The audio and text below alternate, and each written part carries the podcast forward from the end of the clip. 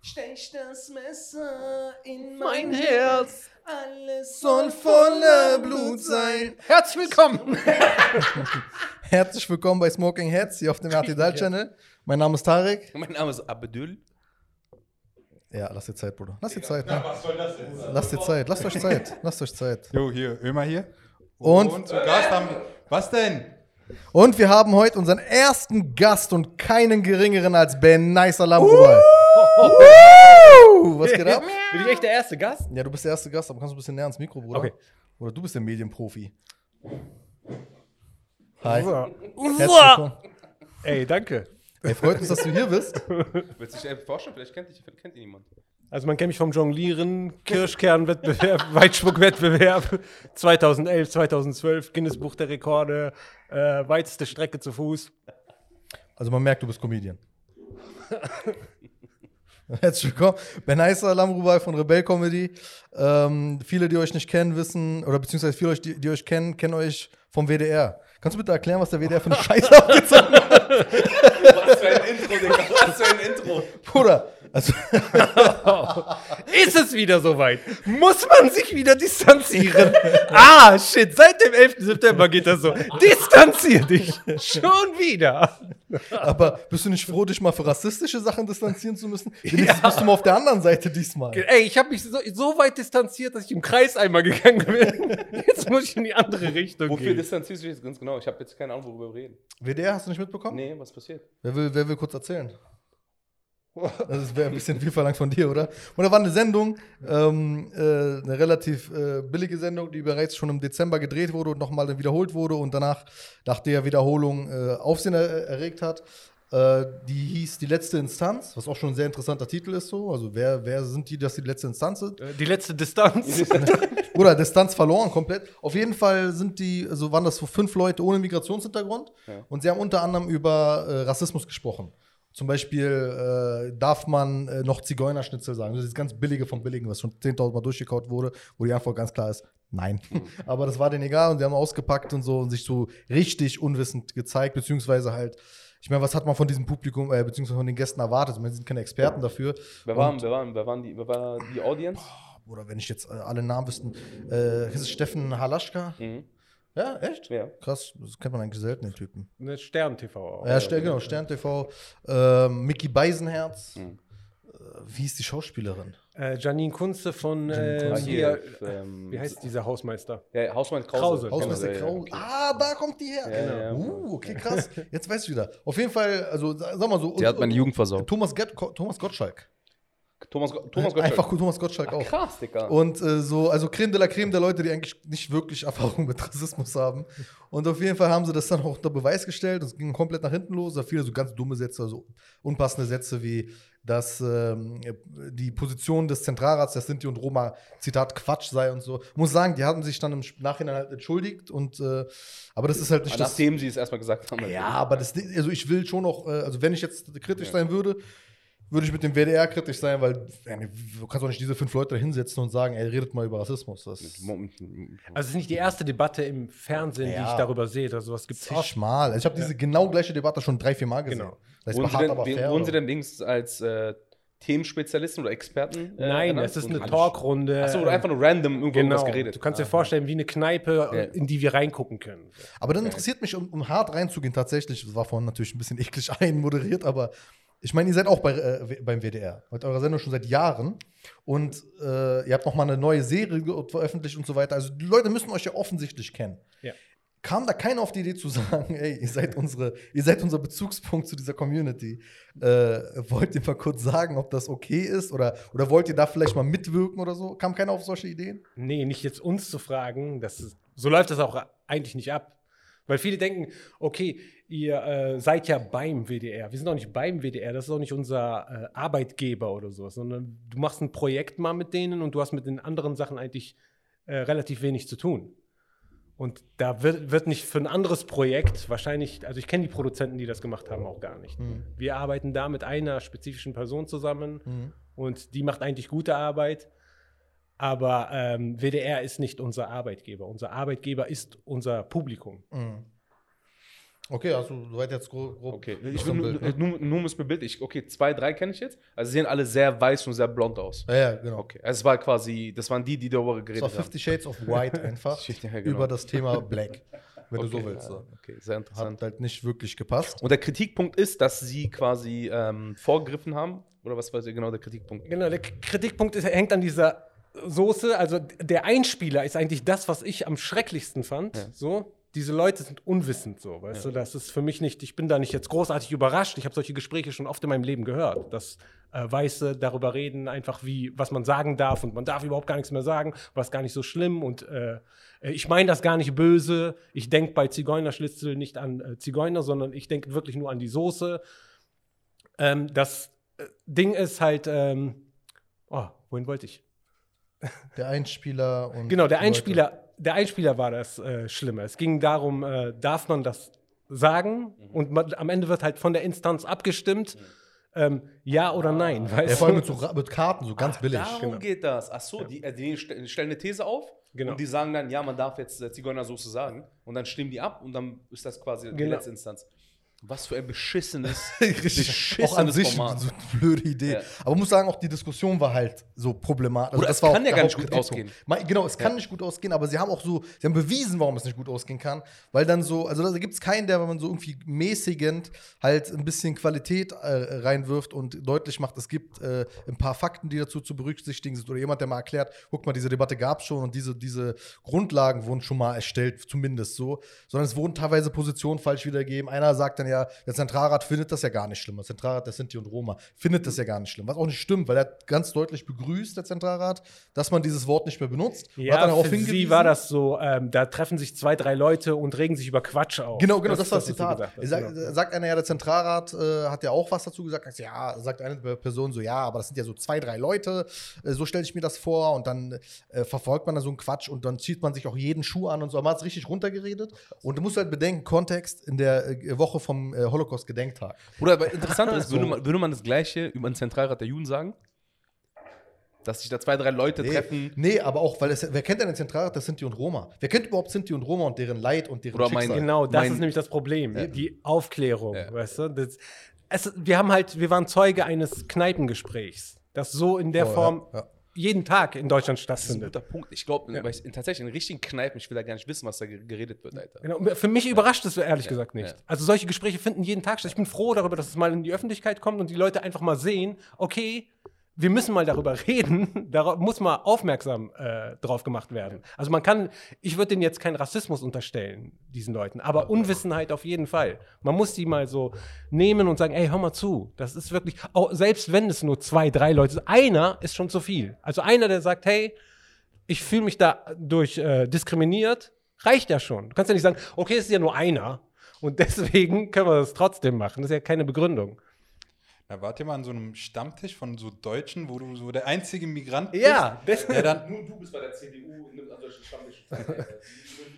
Doch, ich rutsche da oft. Nee, nee, aber-. Das- ja. Aber wenn du mal wirklich mal so mit Deutschen zusammensitzt, vor allem wenn sie auch noch so ein Bierchen getrunken haben und dann anfangen äh, zu diskutieren, plötzlich so richtige rassistische Sachen von sich geben Ja. und du dann die plötzlich darauf aufmerksam machst, so, ey, Alter, was redet ihr gerade? Ja. Dass sie dann so peinlich berührt sind und sich so irgendwie so voll süß schämen dafür, aber noch keinen blassen Schimmer haben, warum das gerade rassistisch ist so. Und Ja. genau das ist, glaube ich, auch beim WDR gerade passiert so.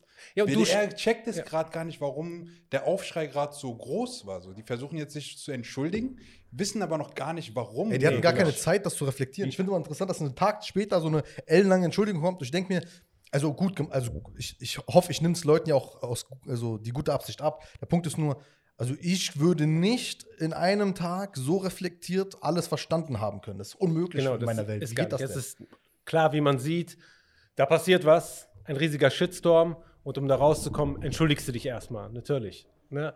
Aber du kannst es noch nicht verarbeitet haben. Aber es ist genauso schlimm zu sagen, so, nein, jetzt erst recht nicht, weißt du, sondern man muss die Leute nehmen, okay, die machen, die, die entschuldigen sich jetzt erstmal und jetzt beginnt die Aufklärung. Also man schreckt die, glaube ich, ein bisschen dadurch ab, wenn man jetzt sagt, nee, du musst jetzt hundertprozentig bluten dafür erstmal. Geht doch gar weißt du? nicht. Aber das Ja. ist doch genauso wie zum Beispiel, wenn mal Tarek wieder mal über Instagram so die Presse zurechtweist, so mit ihren Artikeln und dann Ja. mal so einen richtig guten oder das, den Text mal auseinander nimmt und dann so am Ende irgendwie so ein Kommentar von, von der Zeitung kommt, so, ja, danke für Ihr Feedback, wir werden es berücksichtigen, danke, dass Sie sich kritisch damit auseinandersetzen oder so. Ja. Aber so wirklich kritisch auseinandersetzen, das wird ja selten getan. Ich glaube auch, also ich vermute mal, beim WDR wird es jetzt auch nicht irgendwie so eine Gegenmaßnahme, würde ich mal sagen, geben, wo man da zum Beispiel mal sagt, hey, wir nehmen mal Sinti und Roma mal zu einer Genau. Diskussion Ja, und aber das lassen ist mal für mich auch über die das ist für mich reden. gar nicht die Lösung. Das ist gerade das Schlimme, was für mich. Ja, aber das wäre zumindest so die allererste Sache, was einem so einfällt. Ja, aber das ist selbstverständlich. Das ist für mich gar nicht die Lösung, weil das Ding ist doch zu zig Augen gegangen. Jemand hat das geschrieben, die Fragen, jemand hat in der Redaktion die Leute eingeladen, jemand hat das abgenommen, jemand hat das gedreht, jemand hat äh, am Ende gesagt, ja, das kann so veröffentlicht werden. Und danach hat noch jemand die Werbetrommel dafür gerührt. Gut, aber jetzt muss es einfach doch so eine 10, 20 Gegenstimme dafür, zumindest Platz für eine Gegenstimme dafür gemacht geben. Ja, Also aber das ist also gerade Das wäre das- so die einfachste Muss Methode. sein. Das ist gerade das Schlimme, was auch immer passiert. Du siehst das schon gut vorab. Jetzt wird da Platz geschafft für jemanden, der aus dieser betroffenen Gruppe ist und mitreden darf.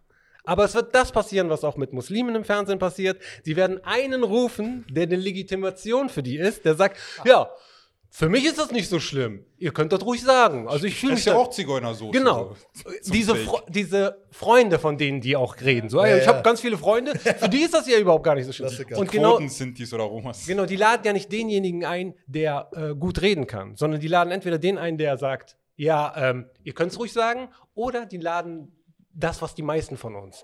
Impulsiv, laut, dass, dass man sagen kann, seht ihr, so sind sie doch, weißt du? Die regen sich Also zu sehr auf. man kann ja wirklich nichts mehr sagen. Man, genau, richtig. Guck Ja. mal, die beleidigen uns ja auch. Nee, das, das, das war die Entschuldigung von Halaschka. Hast du die gelesen? Die Entschuldigung, erste Ja. Entschuldigung von Halaschka war, ich, ich, ich, ich sage bewusst erste, weil ich gestehe ihm noch den, die Chance zu, dass er noch einen Wandel hat. Also so, sollte jeder wissen, nach einem Tag geht da nicht viel.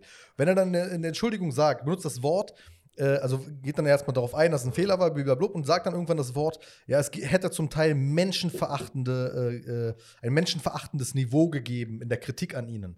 Und ich Ja. mir denke, er benutzt das Wort menschenverachtend jetzt für die Kritiker, aber hat das noch nicht benutzt Ich nehme mal das Mikro. er hat das noch nicht benutzt für. Ähm, Für die Ausgangslage. für, ja, genau. Die, die schon also, was was so ich auch ist. nicht erwarte, weil Mensch schwarz ist ein großes Wort. Also, Also er hat sich gewissermaßen selbst in die Opferrolle er hat sich sowas von in die Opferrolle Darf, begeben. darf ich ihn beleidigen? Nein, nein, nein, nein. Keine personenbezogene Nein, nein, Beleidigung. ich, keine Person zu beleidigen. Weißt du, was das Problem Ich finde ist? deine Äußerung äußerst fragwürdig.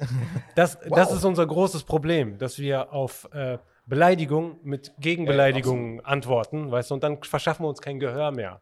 Und dann ist es einfach nur noch so, ey, du hast das gemacht, mit Finger aufeinander zeigen, ja, weißt das du? nehmen die auch dankbar an. Also seine Ding war ja, Ja. da kam Beleidigung. Ich denke mir, ja, der klar gab es Beleidigung und das ist auch nicht richtig. Ja, Unsachliche Beleidigungen sind scheiße. Aber der Punkt ist, ihr habt angefangen zu beleidigen. Punkt eins ist, Ja. Punkt eins ist, ihr habt angefangen zu beleidigen. Und zweitens, du kannst jetzt gezielt Beleidigungen rauspicken, aber das ist nicht das Ziel. Du musst doch auf die Argumente eingehen. Das Argument ist doch das Hauptding. Was interessiert Ja, und mich du musst ja- ein paar Bauer was Beleidigendes sagen? Du musst ja demonstrieren, dass du besser bist. Wenn du beleidigst, bist du ja genauso.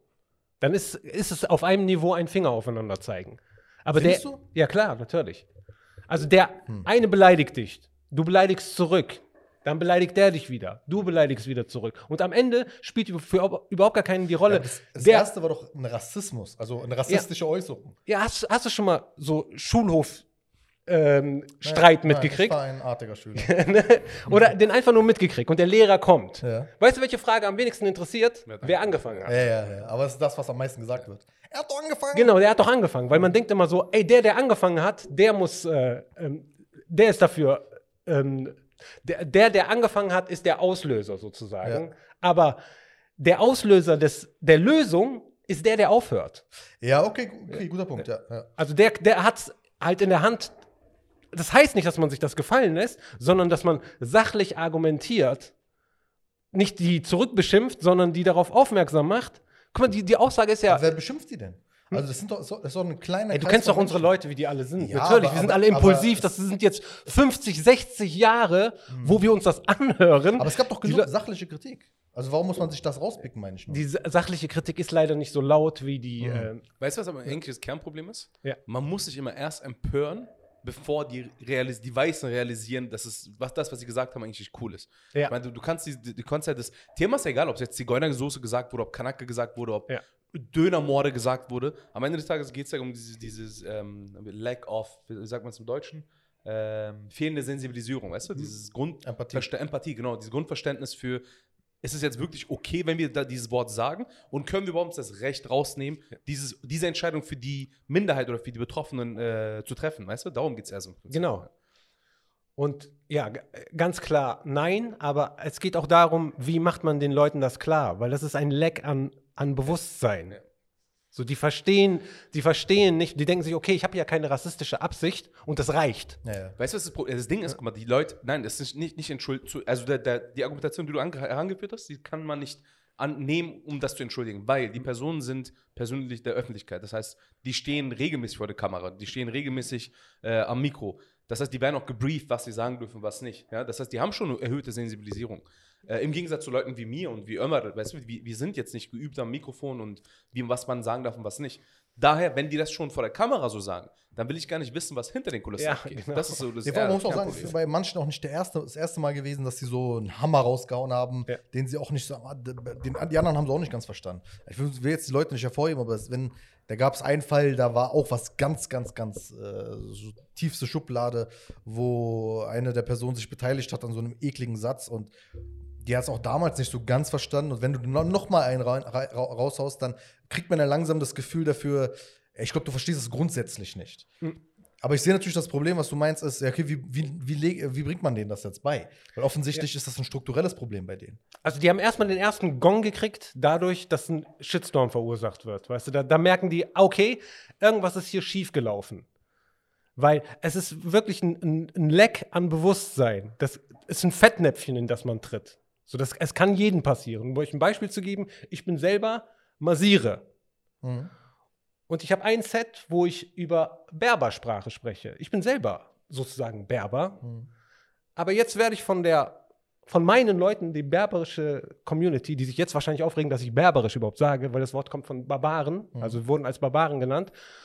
Und für mich war in keinem Punkt, ich würde ja nicht mich selbst beleidigen oder mich selbst diskriminieren, aber weil ich mit dem Wort Berber groß geworden bin, so alle immer gesagt haben Berber und wir selber auch Berber gesagt haben, kriege ich das nicht so aus meinem Kopf raus. Und da erstmal reinzukommen, ey, okay, es ist wirklich ein Wort, das ist so, hat eine ekelhafte Vergangenheit und wir müssen uns angewöhnen, massieren zu sagen. Aber jetzt gibt es zwei Herangehensweisen. Jemand, der dir erklärt, guck mal, das Wort kommt von Barbaren. Wir haben uns das nicht ausgesucht. Wir müssen uns nicht so nennen. Warum nehmen wir? Haben so einen schönen Begriff, Masire, steht für Freiheit. Sind freie Menschen einfach. Warum nehmen wir nicht diesen Begriff? Und wenn mir das so jemand erklärt, dann ist es, ich benutze es auch nicht mehr, dann ist es überhaupt gar kein Problem. Aber was ich in erster Linie gemerkt habe, ist, hey, was soll das? Und direkt dieses Verurteilen und ähm, nicht, nicht mal die, Entschuldigung annehmen, sondern es ist so, dir wird das nicht verziehen. Sondern du musst es Echt? Immer noch? ja klar, das, das äh, kommt immer wieder. Also jetzt, ich vermeide das Wort zu sagen, aber ich habe da schon sehr viel Gegenwind gekriegt von meinen Leuten so. Äh, Ist mir auch schon mal, also ich habe auch das Wort Berber, wir sind auch aufgewachsen mit dem Ja. Be Begriff Berber. Ja. Aber dann erklärt's, also ich finde so, ich glaube, bei dir ist es ähnlich. Dann erklärt man das einem halt ein, zwei Mal, dann liest du dich ein, dann beschäftigst du dich damit und dann gewöhnst du es dir an und dann fertig. Ja, aber wenn dir jemand so direkt Konfrontation so richtig negativ entgegenkommt, dann denkst du dir natürlich auch, ey, warte mal, worüber regst du dich hier gerade auf, weißt du? Du schaltest Deinem schnell Fall in diesen noch mal was anderes. Ja, du schna- schaltest schnell in diesen Modus rein, der absolut falsch ist von deiner Seite. Aber es ist, da kann man auch sagen, wer hat angefangen, weißt du? Es ist von, von beiden Seiten. Natürlich, wenn du jemanden entgegenkommst mit, du beleidigst den zurück und, äh, was soll das, abwerten, du verkaufst unser Volk an, an äh, die Deutschen sozusagen, indem du uns Berber nennst, weißt du? Wenn dir so jemand entgegenkommt, dann suchst du natürlich direkt ein Gegenargument und willst dich natürlich nicht klein machen und darauf hören und einfach nur Ja, Ja zu sagen. der große Unterschied ist ja jetzt gerade wieder, du führst eine Diskussion intern. Also du als Ja. Betroffener führst oder machst dir jetzt gerade Gedanken, wie nenne ich mich selber? Und ich glaube, das Grundproblem liegt ja, glaube ich, eher an einer Überheblichkeit, dass man irgendwie es für selbst, äh, selbstverständlich sieht, dass man über andere reden Ja, darf. aber Weil guck- dann ist es völlig egal, ob man was man sagt oder wie man sagt, sondern du hast da erstmal gar nicht zu reden, wenn du schon Roma und Sitis und Muslime und Juden und was auch immer In hast. dem Punkt hast du recht. Allerdings, guck mal, wenn ich jetzt in einer Runde von Deutschen sitze und die hören mein Set und ich rede über Berber, denken die sich natürlich, ja klar, du bedienst genau deren Sprach. genau, und genauso gibt es auch Le- Leute, die äh, jetzt das Wort Zigeuner benutzen und Deutsche sitzen da und denken, ist doch gar nicht so schlimm, der benutzt das doch selber. Wir müssen uns erstmal einig werden darüber und das unterstützen, damit diese Menschen merken, hey, das ist anscheinend wirklich ein Problem. Ich wollte das schon letztes Mal schon ansprechen. Ich hatte mal, ich saß im Büro und wir saßen nur unter Türken. Ja? Dann habe ich gesagt, ja, wie Kanaken. Und eine sehr, sehr liebe Kollegin von mir, die, hat, die ist echt sauer geworden. Ne? Sagst du, geh bitte raus aus dem Raum, ich will so Ja. eine Wörter hier nicht hören und sowas. Und ich dachte in dem Moment so, chill mal, Bro, weil, warum juckt sich so krass? Ja, wir betiteln uns ja selbst so. Aber zum ersten Mal habe ich so gedacht, vielleicht ist es gar nicht mal so schlau, dass wir uns selber so nennen. Genau. 100 Prozent. Ich hatte eine Szene, wir haben äh, nach der Show Fotos gemacht und da war eine Gruppe von Deutschen und die wollten ein Foto danach machen und die haben ein Foto gemacht und anstatt dass sie sagen, ey, Cheese, haben alle gesagt, Kanake. ja, ja, die haben alle gesagt, Kanake. Und im ersten Moment war ich so, ey, Alter, habt ihr das jetzt gerade wirklich gebracht? Und im zweiten Moment habe ich mir gedacht, Moment mal, ich, wie oft habe ich gerade auf der Bühne Kanake gesagt? Natürlich habe ich denen das Gefühl gegeben, dass es normal ist, das zu sagen. Also wir müssen selber das auch nicht sagen, hey, weil ich einer bin, darf ich das ja sagen. Du entscheidest da ja auch über ein Volk aus. Wir haben ja keine, keinen Vertrag als Volk abgeschlossen, in dem wir sagen, hey, dieses Wort wird nicht mehr benutzt. Extra Klausel, außer von uns selber. Ja, von uns selber ja- auch nicht. Das ist ja zum Beispiel bei jetzt Afroamerikanern zum Beispiel so, wenn Ja. sie das N-Wort untereinander reden und Ja. der Weiße dann plötzlich einen auf cool tun möchte und auch das N-Wort sagt und dann, wo die alle dann gucken, Alter, was redest du gerade so? Oder wenn der es von sich aus schon sieht, ey, ja, ihr sagt's doch auch so. Wobei, aber dann das, ist schon eine, das ist aber schon eine sehr öffentliche Regel, das weiß man. ja, ja, klar, aber das ist Das ist ja der auch neuerdings ein öffentlich, also so alt ist jetzt ich nicht. diese Tendenz auch nicht. schon ein paar Jahrzehnte weiß man das. Nee, also in deutschen Schulbüchern steht es ja auch noch. Ja, das Ja, aber steht in do- deutschen Deutschland ist doch Schulbüchern do- und doppelt ey. weit hinterher. Kommt ja erstmal unsere Bildungslücken. Ja. Aber die können ja relativ schnell geschlossen werden. Ja, genau. Aber wie ist halt die Frage. Ja, natürlich schon, schon durch eine repräsentative ähm, Erklärung, durch Leute, die was davon verstehen. Weil es, äh, ohne Witz, das reicht. Also da, da reicht ein 10-Minuten-Talk von jemandem, der dir kurz erklärt, was ist, die, was ist der geschichtliche Hintergrund des N-Worts, äh, warum wurde es von denjenigen gegen die verwendet, warum benutzen die, äh, diejenigen es jetzt aber selbst und, und so weiter und so fort. Genau. Man kann dazu zig Meinungen haben, aber am Ende des Tages juckt es mich relativ wenig, weil ich habe nichts damit am Hut. Die sollen darüber entscheiden und dann halte ich mich an deren Entscheidung. Aber, aber das, ist, das ist ja nochmal viel weiter, weil die haben, also zum Beispiel unfair ist, dass bei den Sinti und Roma nicht so weit ist, dass dieses, äh, äh, dass man immer noch äh, äh, sie Zigeuner und so weiter nennt, weil eigentlich haben sie auch schon eine äh, historische Erklärung dafür. Bloß sie ist bei uns nicht präsent, aber bei den äh, Schwarzen Amerika ist es ja schon sehr omnipräsent zu verstehen, warum man das N-Wort nicht sagt. Also ich finde da schon einen qualitativen Unterschied. Ja, klar, aber ich meine, in, ich glaube, in 20 Jahren haben wir auch eine andere Sensibilisierung über bestimmte Wörter. Also, wir haben ja auch das Wort Ausländer ganz anders oder beziehungsweise ganz normal benutzt, bis es dann irgendwie nicht mehr benutzt werden sollte. Jetzt haben wir Migrationshintergrund ganz Wird jetzt auch- Wird jetzt gerade auch wieder tabuisiert. Mal schauen, was jetzt als nächstes kommt. Also, ich glaube, alles, was so den Gegenüber von dir abwertend oder beziehungsweise in eine andere Schublade steckt, von vornherein, ohne dass er was dafür kann, ob es jetzt eine ethnische äh, Herkunft ist, ob es jetzt irgendwie die Sprache ist, die Hautfarbe ist. Gender, sobald du, genau, ja. sobald du den anderen gegenüber eine eigenen, ein, ein eigenes Wort gibst, wird es irgendwann mit der Zeit wieder zu einem Problem. Weil das äh, differenziert dann wieder oder beziehungsweise das macht wieder diesen Abstand dazu zwischen. Wenn andere, wenn andere dir sagen, wie du genannt werden Genau. Genau. Das Wort für dich ausgewählt Ja, haben. man du hast es dir nicht ausgesucht. Die Sensibilität ist ja offensichtlich bei uns auch noch nicht, also bei allen. Das, das, zum Beispiel, wir haben jetzt die ganze Zeit Zigeuner gesagt. Eigentlich Ja. müssten wir Z-Wort sagen, zum Beispiel. Genau. Ja. Also ich muss auch äh, um Entschuldigung bitten, wenn ich weiß, es, es, es trifft vielleicht manche Leute, auch wenn es nur eine Person trifft, die dann sagt, ja, das tut mir weh, das zu hören. Aber weißt du, was das Problem Thema ist? abgeschlossen, wird nicht mehr gesagt. So. Zum Beispiel jetzt so Eigentlich neuerdings, um zum Beispiel den Gegenüber zu bestimmen, so jeder, der irgendwie jetzt als Ausländer, als bla bla bla, als N-Wort und so weiter betitelt wird, haben jetzt angefangen, den anderen, den Gegenüber als der Weiße zu nennen. Und plötzlich ist auch ein kleiner Aufschrei bei den Weißen jetzt. Ja, die dann auch, sagen, boah, ja. warum nennst du mich jetzt der Weiße? Ich bin doch gar nicht weiß so. Auch Allmann und es, Ja, ja, gibt, genau. es ist gerade auch die, Rede von äh, Diskriminierung gegenüber Deutschen und so. Das ist aber alles, das- ist aber alles es ein ist Thema. nicht in einem Riesiger- Gleichgewicht. Aber es ist ein Qualitäts. Ja, natürlich, es ist ja klar, natürlich. Ja, genau. Du kannst da nicht so richtig von, von äh, äh, systematischem Rassismus Aber sprechen. Das ist jemand hat mal gut erklärt, so der Unterschied ist so, also wenn, äh, wenn du beim Wort Weiße an Peitschenhiebe denkst und an die Unterdrückung, die deine Vorfahren erfahren haben, dann können wir darüber reden. Aber das ist nicht der Fall. Oder der, als der Weiße nennt man ja den, der eigentlich den war. unterdrückt hat. Also Ja. der, der die Peitsche in der Hand hatte. Aber ich glaube, Benaisa, da du ja auch hier bist, du hast da ein sehr gutes Set dafür gehabt, wo man jetzt genau über diese Begrifflichkeiten sagt, so, wo Ja. sich der Weiße über den Weißen oder der Allmann aufregt. und dann mal so aufgezählt hast, was er gegenüber den anderen oder beziehungsweise Genau, wie viele Wörter es da Die sind gibt. da sehr, sehr kreativ Man, genau, richtig. Und die regen sich halt auf. Also bei Deutschen ist halt Nazi das N-Wort. Ne? Das ist auch, ist genauso. Wenn mir jemand sagt, ey, ich möchte das nicht hören, dann, dann ist Ende der Diskussion. So, so. Ja, aber wirfst du jemandem einfach vor, ein Nazi zu sein? Und zumindest ist, auch, ist ja auch ein wertender Begriff. Also, wenn es stimmt, dann stimmt's, aber das sagt man ja sehr selten, oder? Ja, ich meine, das so aus Spaß zu sagen. Ach so. Weißt du? Ja, das, okay, ja, ja. Genau. Und zu entscheiden, so, ey, das ist ja von mir gar nicht böse gemeint. Oh, du hast recht, ja, doch, Ja. ich kenne das. Also, dass man zu Deutsch dieses Wort einfach raushaut, wenn sie mal was Du Doofes sagen. entscheidest nicht, ob das für den böse sein soll oder nicht. Weißt du, selbst wenn es für dich. Oder ich hasse diese, es gibt ja auf, auf YouTube oder auf Instagram, keine Ahnung, immer diese Leute, die sagen so, diese Allmann-Bla, dieser Allmann-Sketch so, wo ich denke so, Bruder, halt deine Schnauze, ja. ja nee, weißt du, wenn wir darüber diskutieren, dass man uns nicht Kanake nennen soll, dass man Zigeuner nicht Zigeuner nennen soll, etc., dann sollten wir, nach, wenn man der Logik selbst folgt, einfach die auch nicht mit, also, warum müssen wir für die ein Wort finden? Genau, wir müssen besser sein. Genau, darum geht's ist ja, ne? Genau. Also nicht, ja, du hast das gemacht, jetzt mache ich das auch. Ja. So, Zum das, Beispiel- das macht dich nicht besser. Bruder, die, dieses Wort Migrationshintergrund, ich hasse, Ja. ich habe es Ja, schon damals gehasst, ich ja. hasse es immer noch und das ist ein perfekter Übergang zu eurer geilen Serie, by the way, ich habe die durchgesuchtet, ja. Und äh, vielleicht sollten wir mal ein bisschen über die geniale Serie von Ethno reden, Mhm. die auf dem WDR ausgestrahlt wurde und die, nochmal ein bisschen Werbetrommel, die jetzt nicht die höchste Resonanz bekommen hat, so wie ich mitbekommen habe, Nee, also das ist mau. So. aber darüber, darauf kommen wir noch. Vielleicht kannst du mal kurz erzählen, worum geht es in der Serie? Es geht um Ben, ein Student, der ähm, verschuldet ist und ähm, seine Schulden bezahlen muss und dadurch in die Comedy-Szene rutscht und da halt merkt, dass Gags über seinen Migrationshintergrund die große Kohle machen. Wie es halt auch in, auf vielen Bühnen ist.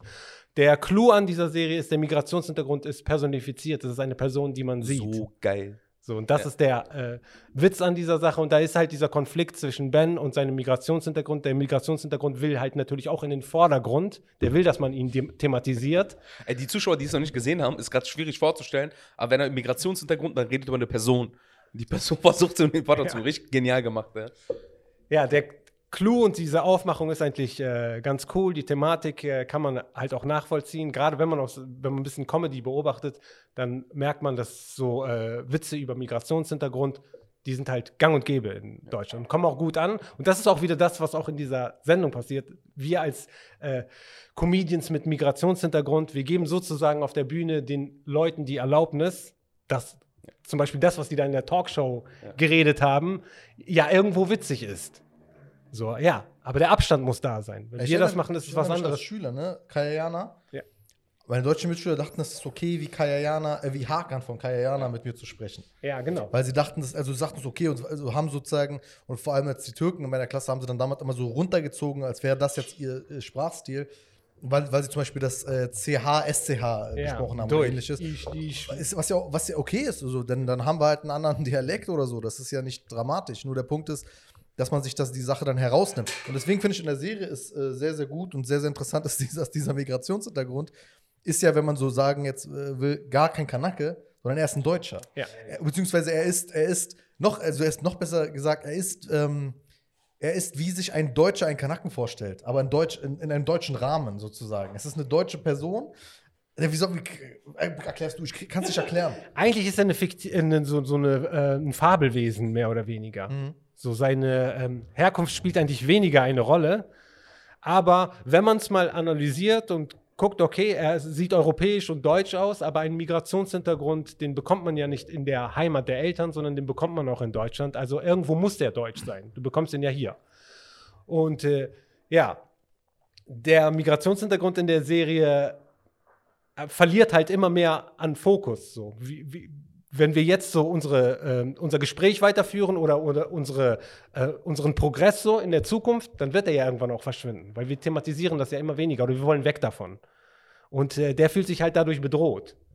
Und das Publikum plus der äh, Migrationshintergrund und der Comedian auf der Bühne, die müssen daran alle zusammenarbeiten, weil das Publikum erwartet solche Gags, weil wenn die sehen, hey, da ist jemand auf der Bühne, der nicht deutsch aussieht, dann denken die sich, okay, hau mal die Ausländerwitze raus, damit ich jetzt schön lachen darf und äh, das politisch korrekt ist, dass ich hier lache. Das sind ja diese Verhältnisse, ne? Also, weil du gerade angesprochen hast, äh, wer hat sich ausgedacht, Weiße zu sagen? Man muss da auch noch erwähnen, das Verhältnis war ja so, dass die Weißen sich selbst als die Weißen bezeichnet haben. Apartheid war ganz klar White People und äh, äh, halt die anderen und so weiter. Ähm, also, sie haben es schon se selbst ausgewählt, das muss man kurz dann auch erwähnt haben. Nur das Ding ist auch da, also das siehst du ja an dieser Debatte, was darf man noch sagen?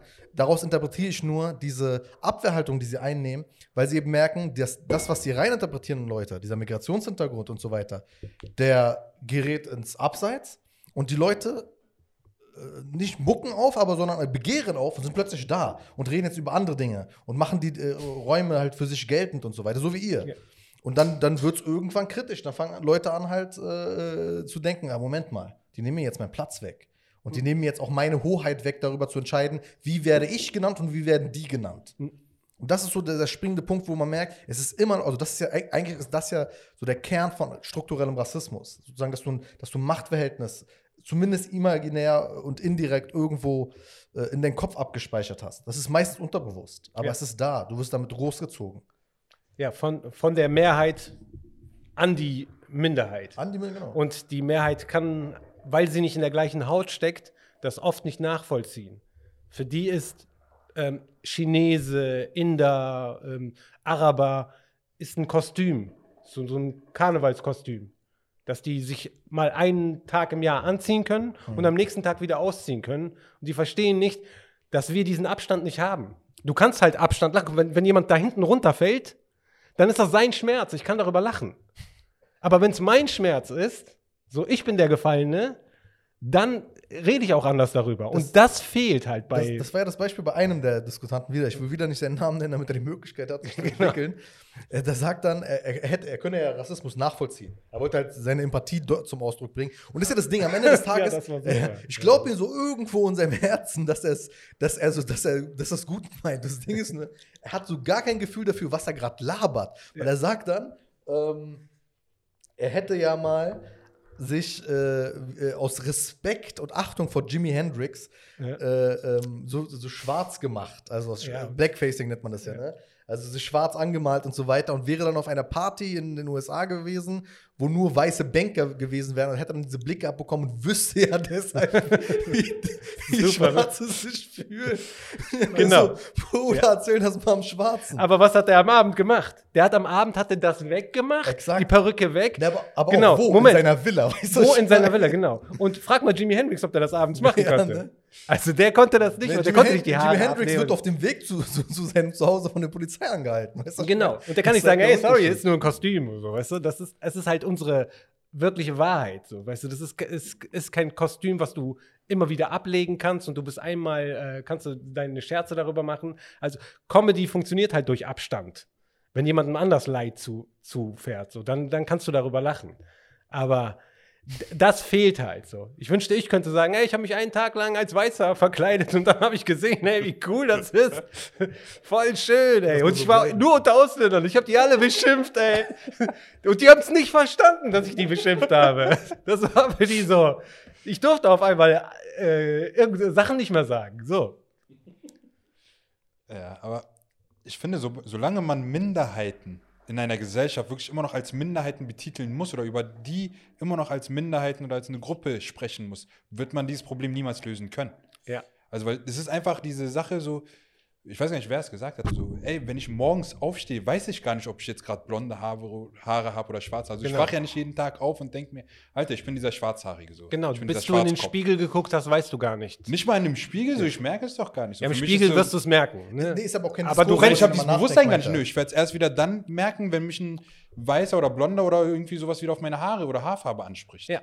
Das ist so die Sache. So einem selber, beziehungsweise die Kinder sind ja da das beste Beispiel, im Kindergarten zum Beispiel. Ja. Wenn, du, wenn du den fragst, so, ja, habt ihr Türken in der Klasse? Nee, wir haben nur Kinder so. Ja. Das ist so das beste Beispiel. Das ist uns nicht angeboren, sondern es wird uns gesellschaftlich so eingetrichtert. Ja, genau. Das Kategorisieren ist. Deswegen kann so man ein- dagegen ja. was machen, aber es ist halt nichts, was man von heute auf morgen machen ist- kann.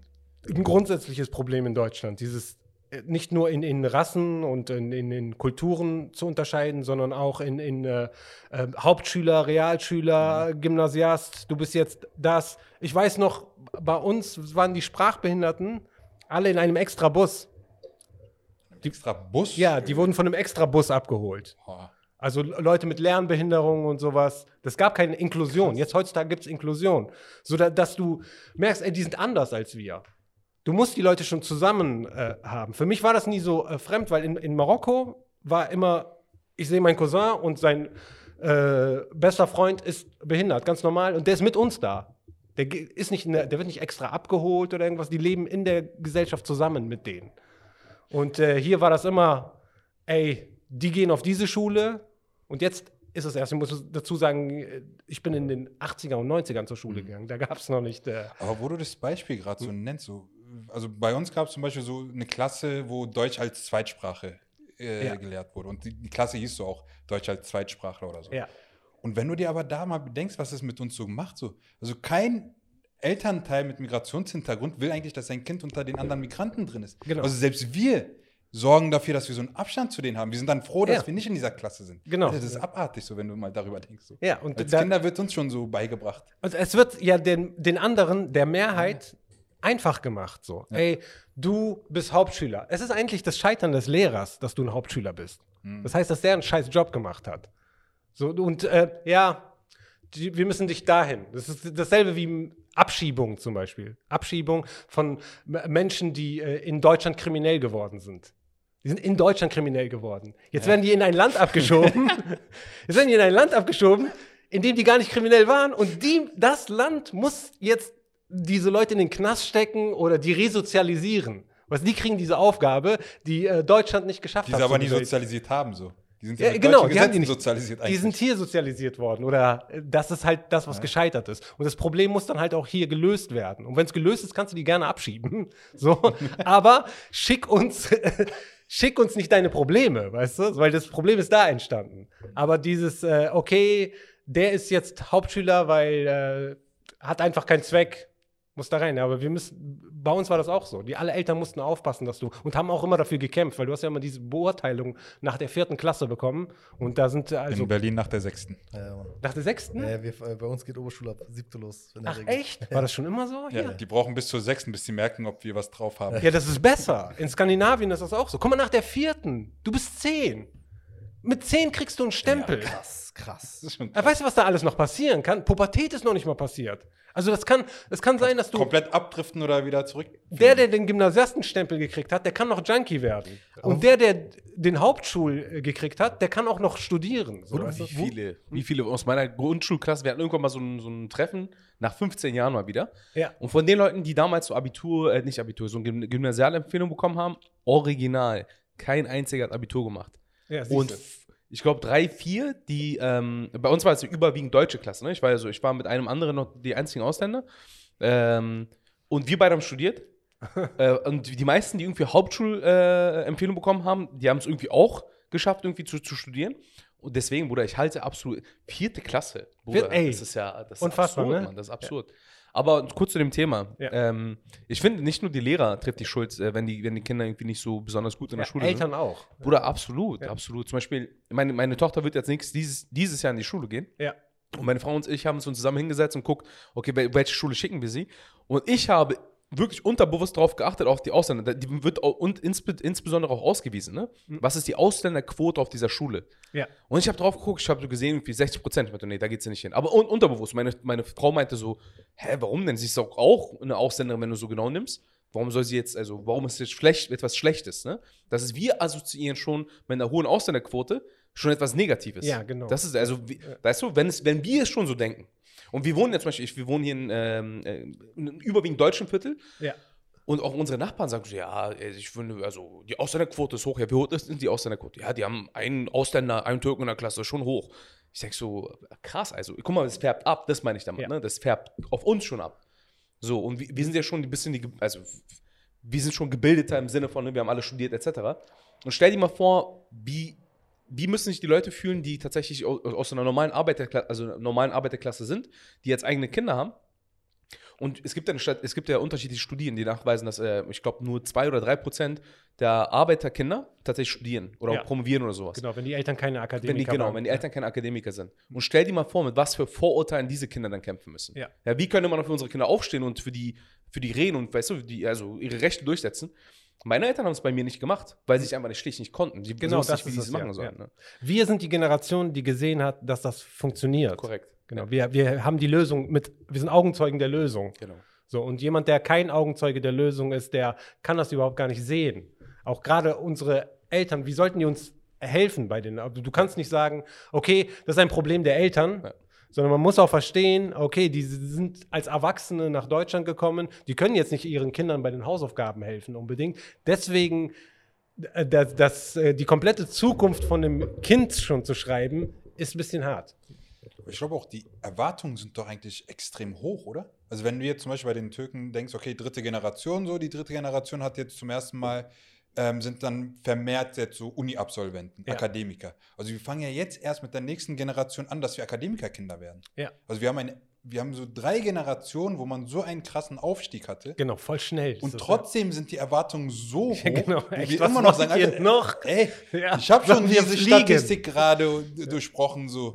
Ich komme aus einer Arbeiterfamilie und habe studiert. Ja. Und all meine Mitschüler bzw. Mitkommilitonen, die auch Migrationshintergrund haben, haben fast alle denselben Hintergrund. Ja. So. Was wollt ihr denn noch so? Alter, ich glaube, Ja. die Erwartungen sind echt zu hoch. Ey, unter Weil jetzt was werden wir für, Kinder haben. Unter was für Umständen manche studiert haben. Ja. So die Eltern wirklich Analphabeten.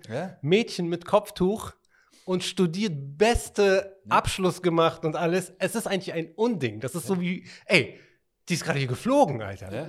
Und da ist, ke- keiner sagt so, ey, heftig, wie hast du das gemacht? Du Sondern ist so, warum seid ihr nicht alle so? Ja, du gehst an eine Universität, so kein Elternteil oder keiner deiner Cousins oder was auch immer, so ein Familienmitglied hat jemals ein, vielleicht eine Schule gesehen. Genau. Du gehst an eine Uni, wo dein Kommiliton in der, im ersten Semester schon genaue Vorstellungen hat, weil der Vater auch irgendwie Anwalt und die Genau, Mutter das- Doktorin ist und so weiter. Die wissen schon, haben schon alles exakt geplant. Da mache ich einen Erasmus, da mache ich dies und das. Und wir wissen noch nicht mal, was Klausur, dass Klausur eine Arbeit bedeutet. So. Genau, nicht nur wir wissen das nicht, So, unsere Eltern. was Klassenarbeit, was ist äh, Klausur, was ist Kommiliton, das waren Mitschüler. Und unsere Eltern wissen das auch Ja, nicht. klar. die denken sich, wie lange geht diese Schule? Alter, no, noch länger? Was passiert da? Was nicht? Ey, du musst doch nach zehn Jahren fertig sein. Die haben gar keine Ahnung, wie, wie, wie. Du äh, hast keinen Stundenplan, musst du selber machen. Ja, ja.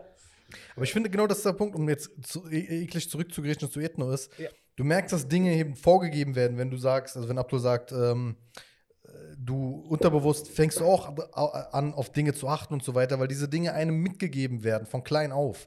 Ob du willst oder nicht. Und wenn ich jetzt Ethno gesehen habe, ne, und ich, ich bin so wie Abdul absoluter Fan gewesen von der Serie, auch weil ich, ich habe, weil ich explizit gesehen habe, was ihr geschrieben habt, Mhm. also es ist so vollkommen klar aufgefallen.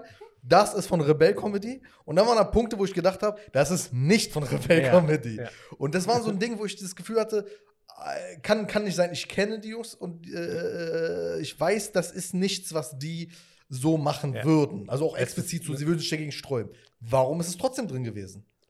Es ist, viele Menschen haben da was zu sagen. Also unser, unser Beitrag ist eigentlich für die Leute außenstehenden, denken wahrscheinlich, okay, das ist ein, ein äh, Rebell-Comedy-Produkt. So.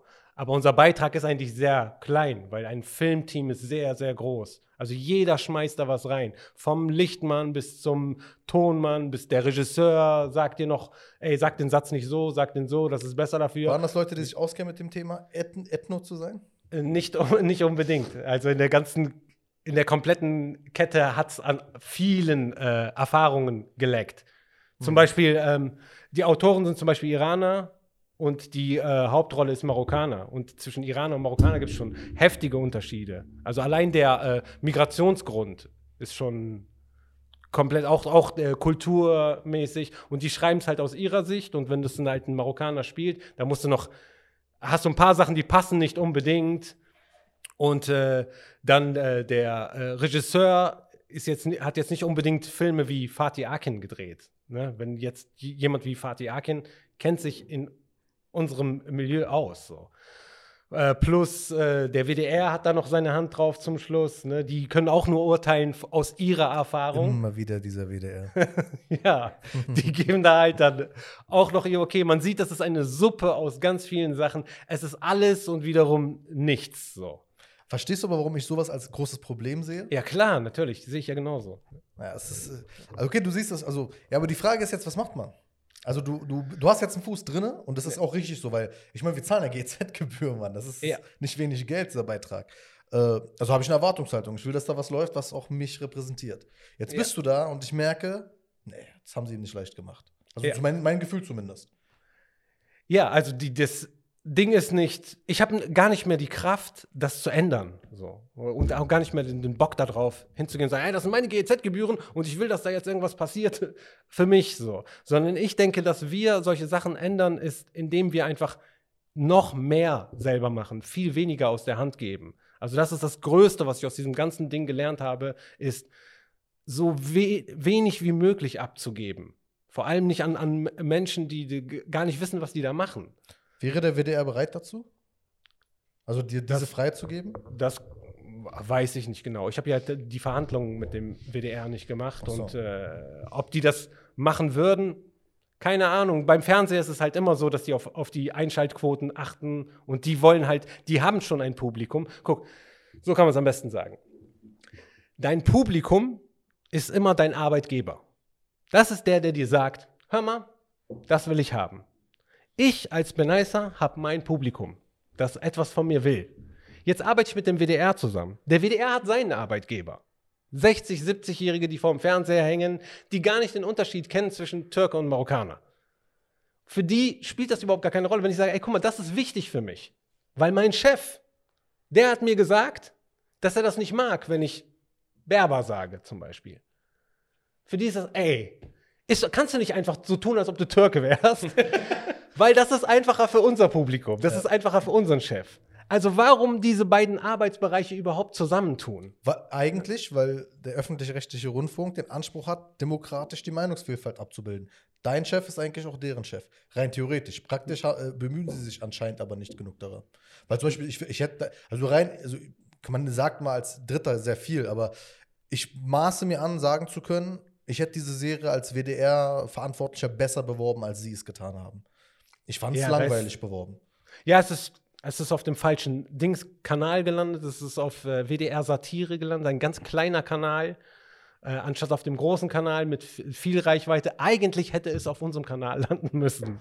So, da macht es am meisten Sinn, weil unser Publikum, äh, unsere Geschichte und wir hätten unser Publikum damit bedienen müssen. Das war eigentlich es die, ist- die Leute, viele von unseren Leuten haben es gar nicht mitgekriegt, Das Problem ist, das ist doch rauskommt. deren Verschulden. Es ist ja deren Nichtarbeit, dass dieses Publikum euer Publikum ist und nicht auch das Publikum des WDR, beziehungsweise überhaupt des öffentlich-rechtlichen Rundfunks. Weil das müsste es ja eigentlich sein, weil die zahlen ja auch Geld. Es ist ja nicht so, als, als, als sei es jetzt ein Privileg, diese Leute als Publikum zu haben. Sie, eigentlich müssten sie. Und wenn sie es, also dann, dann Ja, aber die das ist kommen für mich ja eine da, einseitige Sache. Die kommen Sie da ja nur liefern. über uns dran.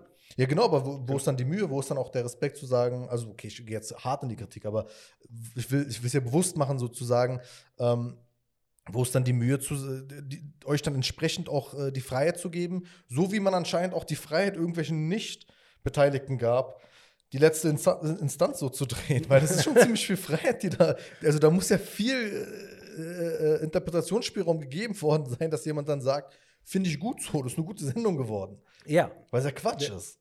Aber wo ist, dann, wo, ist, wo ist dann die Mühe bei euch? Ich glaube, wenn, wenn man die fragen würde, ist da schon genug Mühe in der Freiheit, die wir hatten, das Drehbuch zu schreiben, äh, die Produktion zu übernehmen.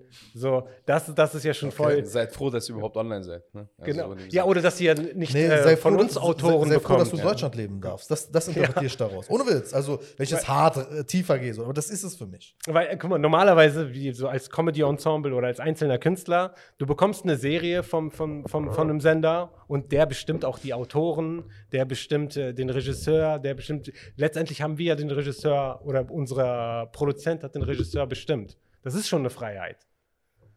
Aber es ist halt nicht die Art von äh, Freiheit, die wir brauchen, sondern wir müssen halt wirklich in jeden Schritt involviert sein. Auch das, wie bringe ich das an den Mann? Wie bringe ich das an unseren Mann? Das ist halt äh, ultra wichtig und auch, wie man sieht, äh, bei der Serie schiefgelaufen. Das ist toll, weil ich meine, es ist ja nicht so, als wärt ihr nicht erfolgreich. So, das, Ja. Sie waren nicht erfolgreich in der Sache. Eure, also hättet ihr Ja. das allein gemacht, glaube ich. Naja, doch. Also, es Bei uns hat es auch viel, man muss sich auch seine eigenen. Äh, bestimmt, man kann ja sein. ist- Selbstkritisch Es sind sehr gut. viele Laien in einer Kette. Das ist meine erste Schauspielrolle zum Beispiel. Es ist, da hätte viel mehr Vorbereitung gebraucht. Ja, man merkt das. Ne?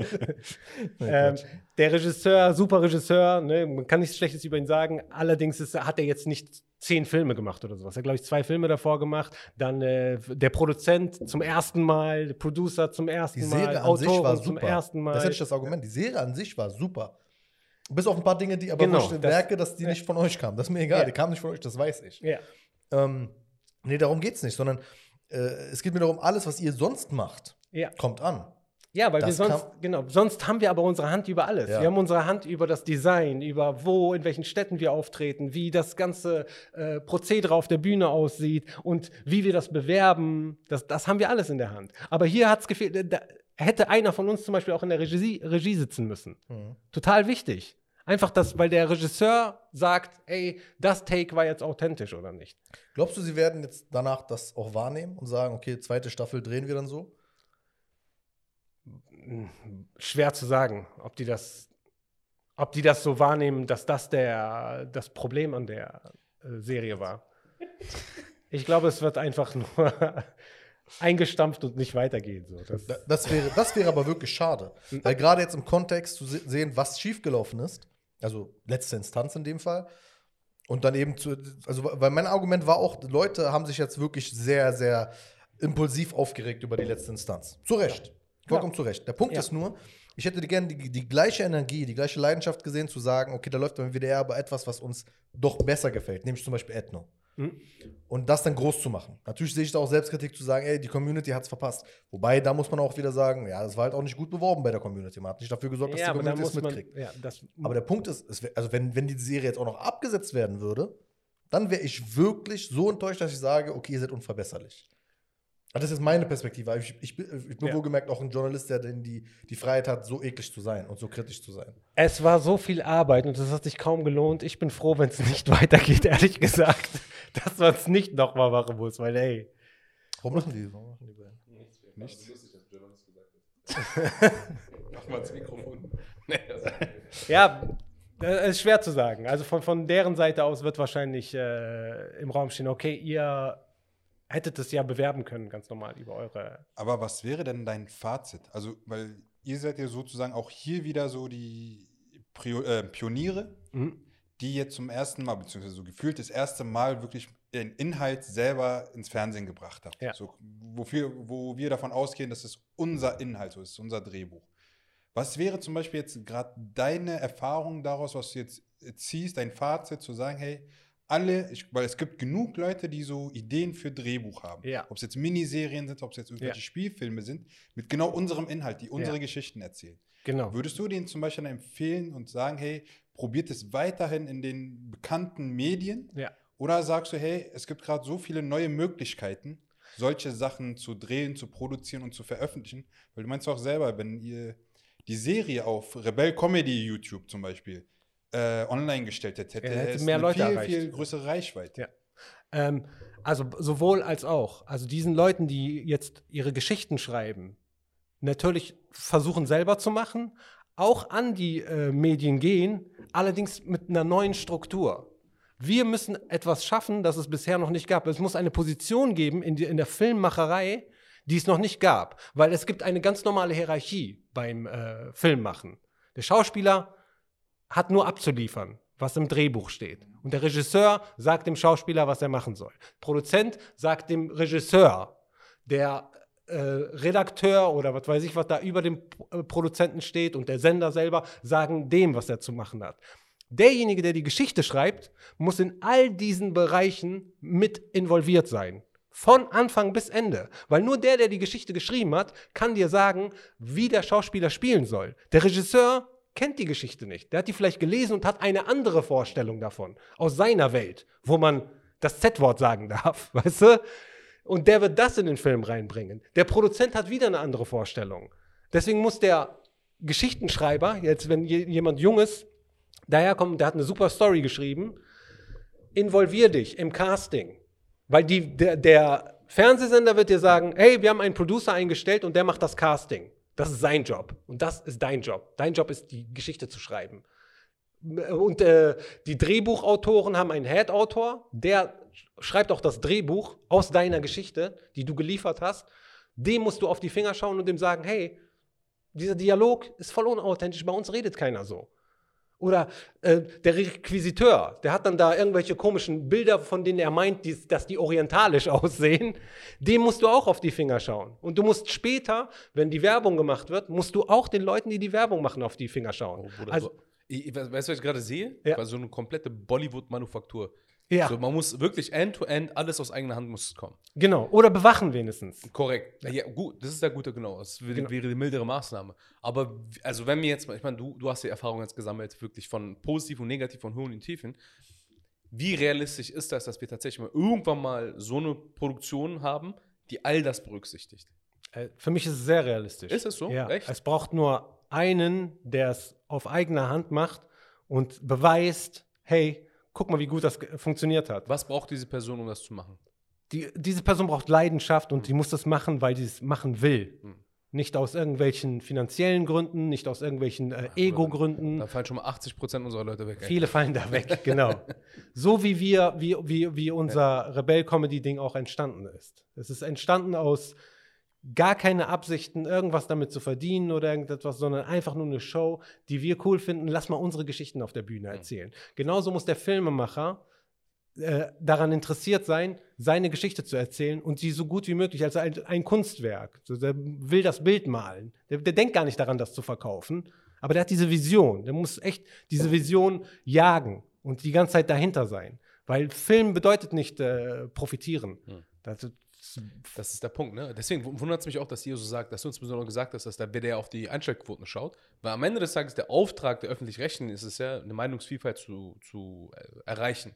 Und Mhm. da spielt eigentlich, eigentlich sollte da die Einschaltquote jetzt nicht eine besonders übers, übergeordnete Rolle spielen. ja, Wie war es im Fall von, ähm, von Ethno? Man sagt ja auch, dass die Einschaltquoten keine Rolle spielen, aber natürlich werden die dann rumgeschickt und hier, ey, so sahen die Einschaltquoten Ja. aus, so sehen die äh, Aufrufe auf YouTube aus, Ja. so sehen die Aufrufe in der Mediathek aus. Du kriegst es halt trotzdem präsentiert. Ne? Und das ist schon War Druck. es schlecht bei Ethno? Aus seiner Perspektive? Das war nicht schlecht, aber für so ein, ähm, äh, für so ein Ensemble, wie wir es sind und für die Aufrufe, die wir Mhm. normalerweise haben, ist das. Hast du dich von deiner gar nicht ran. Hast du dich von deiner Community ein bisschen Community im Stich gelassen gefühlt? Nein, überhaupt gar nicht. Nein? Überhaupt gar nicht. Also viele haben es einfach gar nicht erreicht Mhm. und äh, es ist auch schwer, dieses, die kennen mich von Stand-up und auf einmal komme ich mit einer Serie um die Ecke. Das, also da bin ich überhaupt gar nicht von äh, meiner Community oder irgendetwas enttäuscht. Und ähm, die, die es gesehen haben, sind ja zufrieden.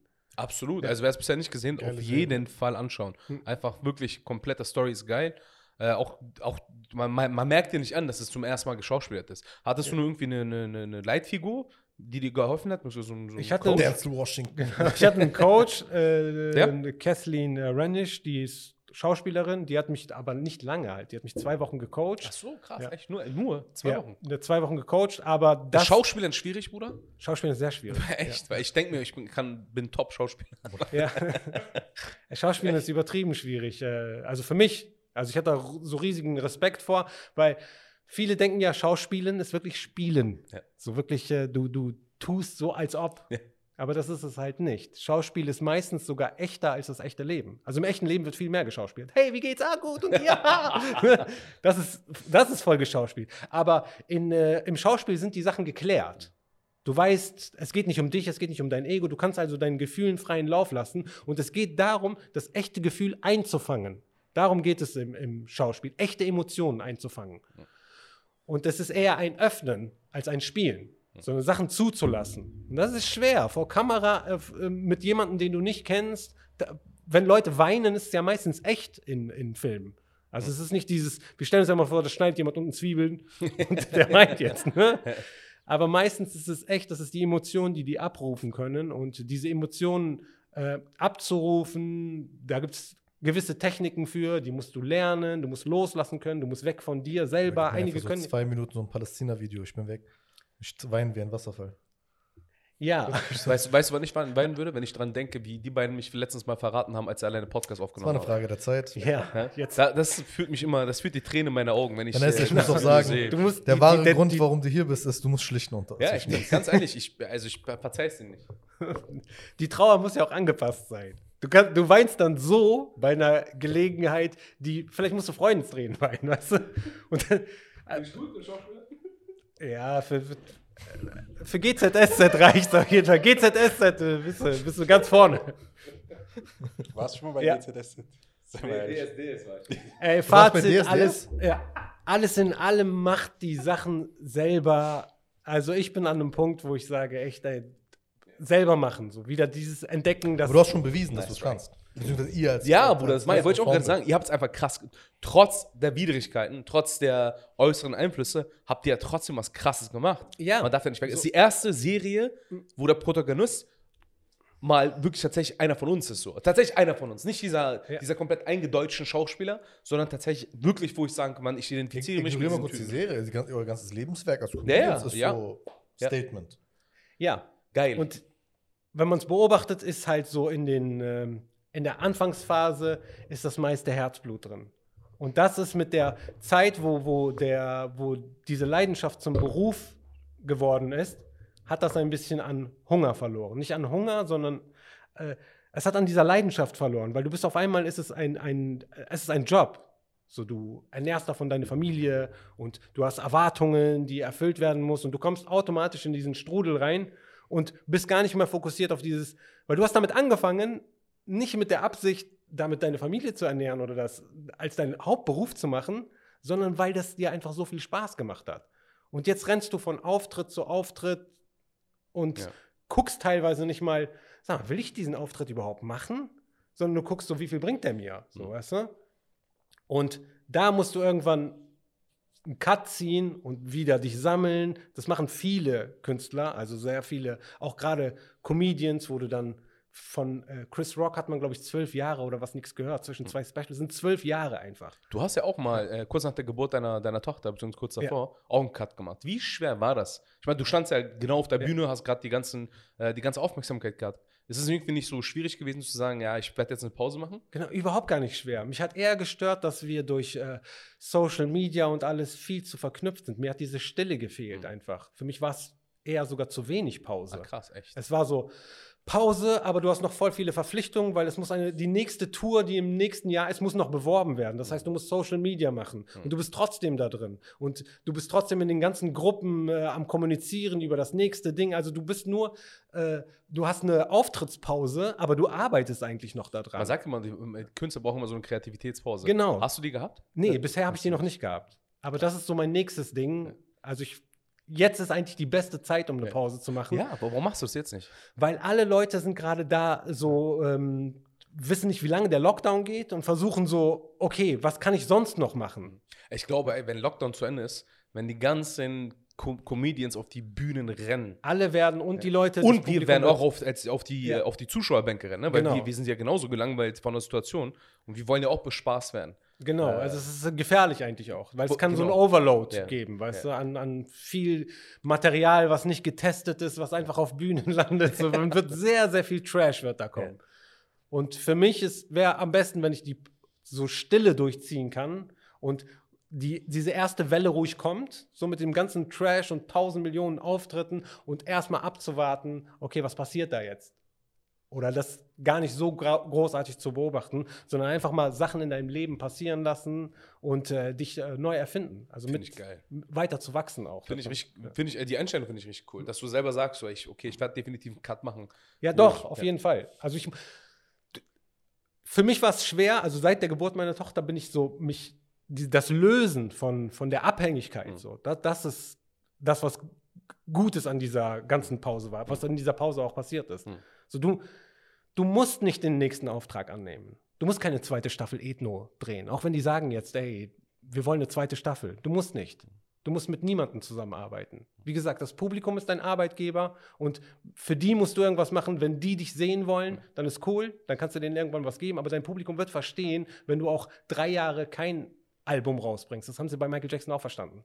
Und dann kommt er um die Ecke und Es gab nicht jede, jedes Jahr ein Album. Wir sind ja auch so, ähm, jeden Freitag kommen tausend Lieder raus. Das ist so ein Ding, ne? Es ist ein alles Overload. überreizt, genau, weil Ja, jeder ja. hat Angst, vergessen zu werden. Ja, So, ja, das ist ja. ja, wenn ich jetzt eine Woche kein Social Media mache, vergessen mich die Menschen. Wie, wie, wie stehst du zu Social Media im Allgemeinen? Ich meine, ich mein, du nutzt es ja auch relativ aktiv. Ja, Ähm, aber für, also ich sehe ich seh nämlich genauso viel. Ne? Also eine Omnipräsent, also wenn, wenn du überpräsent bist auf einer Plattform, irgendwann, also dann gehe ich noch über die Story, ich swipe die durch. Ne? Ich gucke genau. mir gar nicht an. Wie gehst du damit um?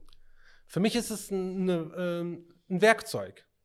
Aber ein Werkzeug das ist, wie ein Messer. Hm. Du kannst mit einem Messer dir ein Brot schmieren, aber du kannst auch damit äh, Schaden anrichten. Ja. So, weißt du? Also Social Media mu- musst du bewusst nutzen. Du musst wissen, wofür du das nutzt. Wenn du anfängst, Social Media zu benutzen, einfach nur um Aufmerksamkeit zu kriegen oder äh, Leute zu beobachten, dann nutzt du es einfach falsch. So, dann, dann vereinnahmt dich das auch. Ich glaube, dass das auch nicht gesund ist. So viele Menschen leiden auch darunter. So, wir haben Internetkrankheiten. Wer weiß, was in zehn Jahren los ist. Was man merkt, für Schäden dadurch Aus dir kommen. spricht die Erf Erfahrung, ne? Ja. also die, die, die du selber ges- gesammelt hast. Wir haben letztes Mal in einem Podcast darüber geredet, ne? also dass äh, inhaltsleerer Content äh, produziert wird, nur um die Leute zu bespaßen, nur um Klick abzu abzustauben.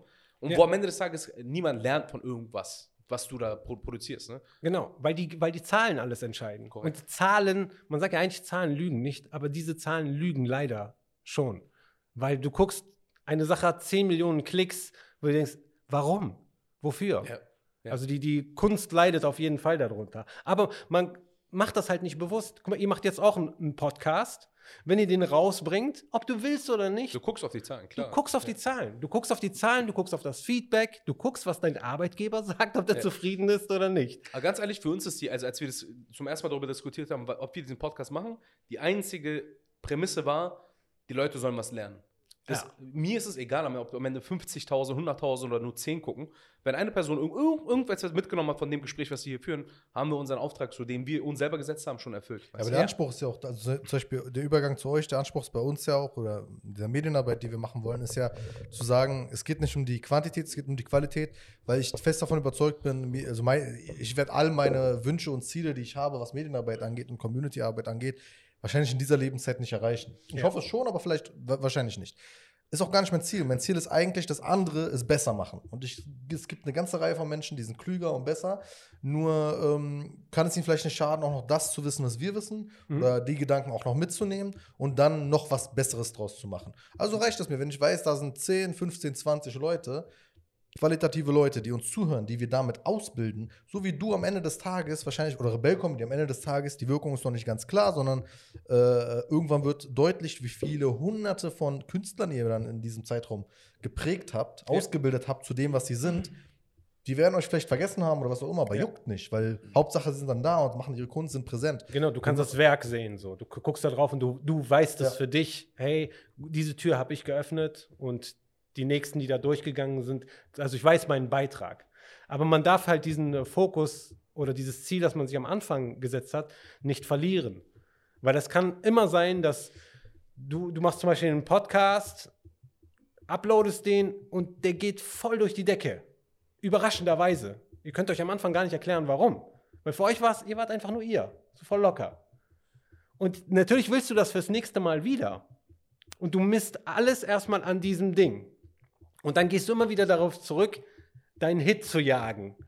Das passiert sehr vielen. In der Musik passiert das. Und davon musst du dich immer wieder lösen. Sonst hast du dieses eine Ding, was durch die Decke gegangen ist und du kommst nie wieder dran, weil du es die ganze Zeit jagst. Du hast deinen Fokus von Anfang verloren.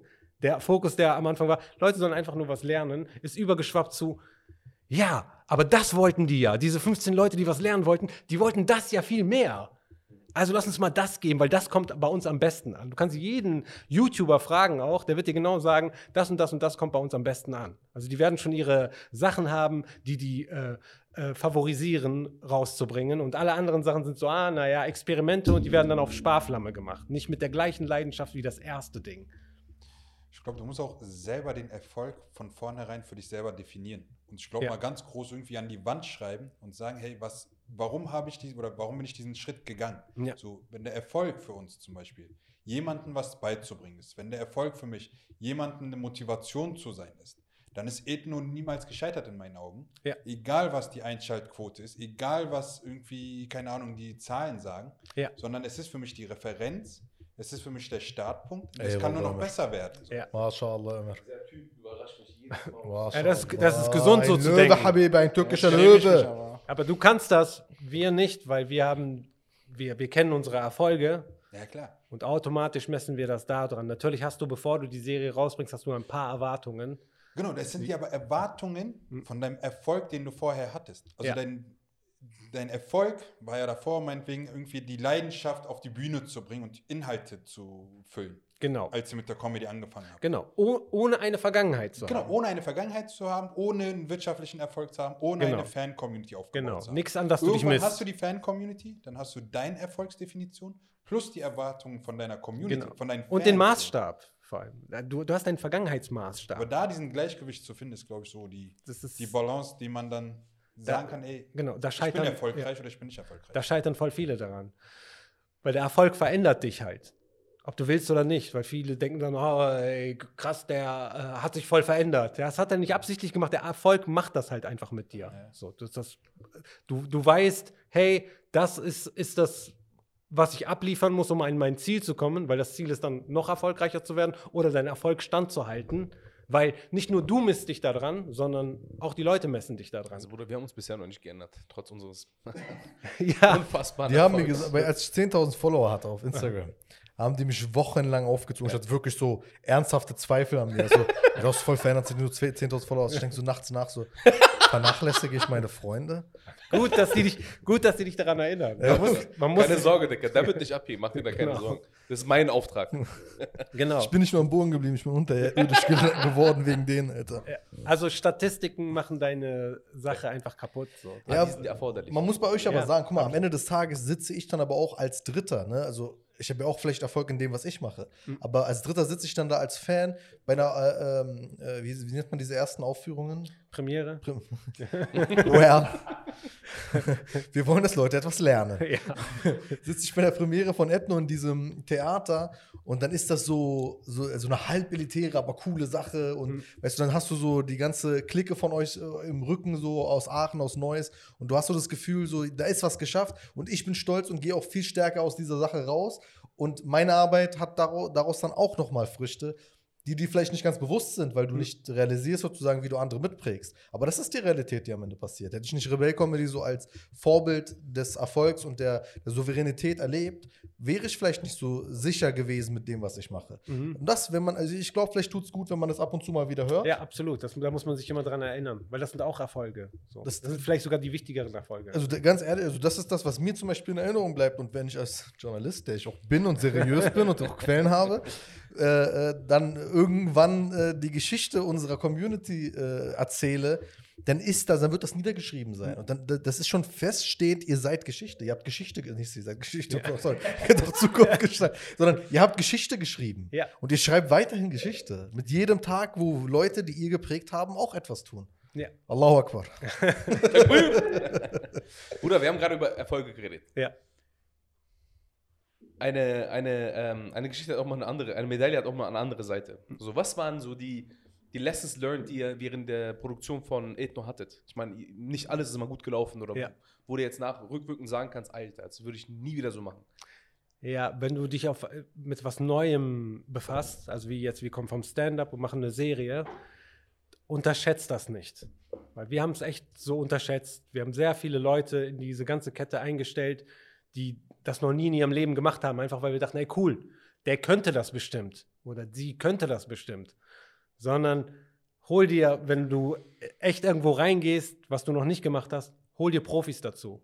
Bewache die auch. Hab auch das letzte Wort, aber sei dir bewusst darüber, du kannst diese Jobs nicht machen, die andere Leute in 10, 20 Jahren gelernt haben. Also hab Respekt vor, äh, diese Position gibt es nicht umsonst, sondern die muss man erlernen und Fazit wäre auf jeden Fall gut besetzen, das, was ich eben auch gesagt habe. Also liefer die Geschichte, mach deinen Plan, aber bewache auch alles. Gib nichts aus der Hand und vertraue darauf, dass jemand anders das für dich gut macht. So, das wird nicht passieren. Lass, mir an, lass mich meine Frage äh, umformulieren. Ja. Kann ich dir dabei helfen, andere zu verklagen? Ja. Ja? Wir sollten mal vielleicht auf die einzelnen Punkte eingehen im Nachhinein. Aber Ja. so, wa- was würdest du sagen, wo jetzt rückwirkend, wo du sagst, okay, das würde ich persönlich, also was du auch in deinem eigenen ähm, ähm, Herrschaftsbereich hast, ne, wo du tatsächlich eine, äh, eine Entscheidung treffen kannst und die auch umsetzen kannst, was würdest du da ändern? Nochmal. Also, zum Beispiel, du kannst ja, du, kann, du als Ben Acer kannst ja nicht entscheiden, wer der Regisseur ist. Ne? Oder wer der Intendant von, äh, in, von, von WDR ist. Es, du hast ja einen gewissen Spielraum, wo du selber gewisse Sachen äh, entscheiden kannst und entsprechend auch handeln kannst. Ja. Hast du eine Entscheidung getroffen, die du jetzt rückwirkend bereust? Und du, oder die du ander, anders, äh, wo du die Entscheidung anders, anders treffen würdest? Ja, ich würde die Rolle jetzt zum Beispiel, wenn man mich jetzt fragen würde, würde ich die nicht annehmen. Ach krass, echt? Ja. Es ist ja eine Rolle, wo, über die diskutiert wurde, wer die spielt. Also wenn mich jetzt gefragt werden würde, würde ich sagen, Ach, die wurde nicht auf dich zugeschrieben? doch, mehr oder weniger, ich Ja. habe die Geschichten dafür geliefert, aber die wurde jetzt nicht speziell auf mich zugeschrieben, sondern die wurde auf einen Charakter zugeschrieben, wo nicht feststand, wer spielt die überhaupt. Also es stand auch im Raum, dass wir einfach jemanden casten, der die spielt, was für mich die bessere Wahl gewesen wäre auch. Krass, echt? Ja, absolut. Warum? Oh, das, ist jetzt, das ist jetzt krass. Warum? Weil, gerade weil ich viele Entscheidungspunkte, also ich habe mich während des Drehs oft hätte ich gerne gesagt, hey nein, das machen wir jetzt nicht so, sondern wir machen das jetzt so. Und äh, nee, nicht der spielt das, sondern der und der soll das spielen.